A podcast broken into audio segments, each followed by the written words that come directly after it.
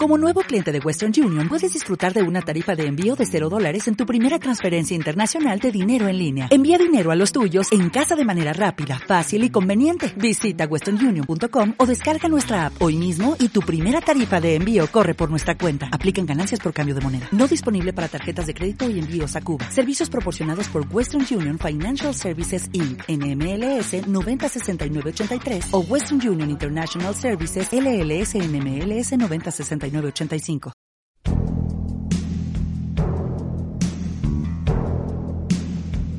Estimado amigo Luis, compañeros de estudio, cuerpos y almas.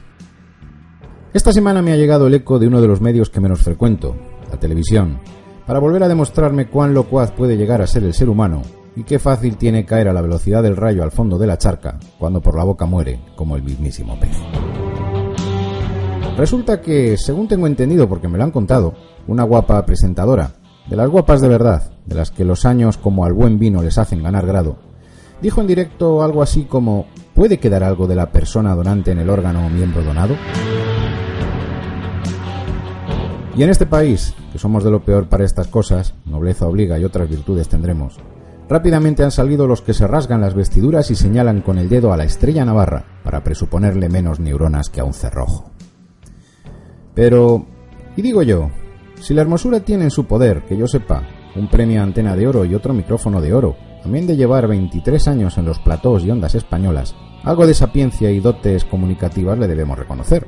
Pero ya sabemos cómo es la chusma, cómo son los platós, y quien da recibe, y ojo por ojo, y que vascos y navarros están cerca pero no revueltos.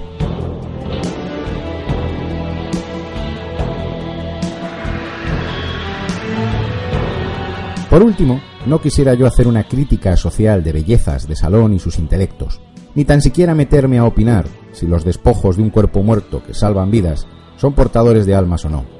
Ambas respuestas, por experiencia, las tengo bien claras.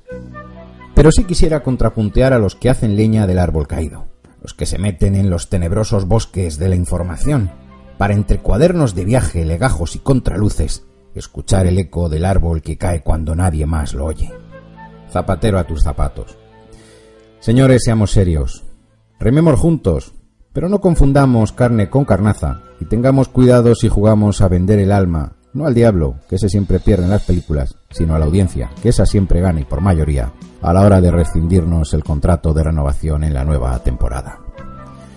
Y con afecto, para quien comenzó este despropósito, estas palabras, escritas por el cardenal de Red, político del siglo XVII.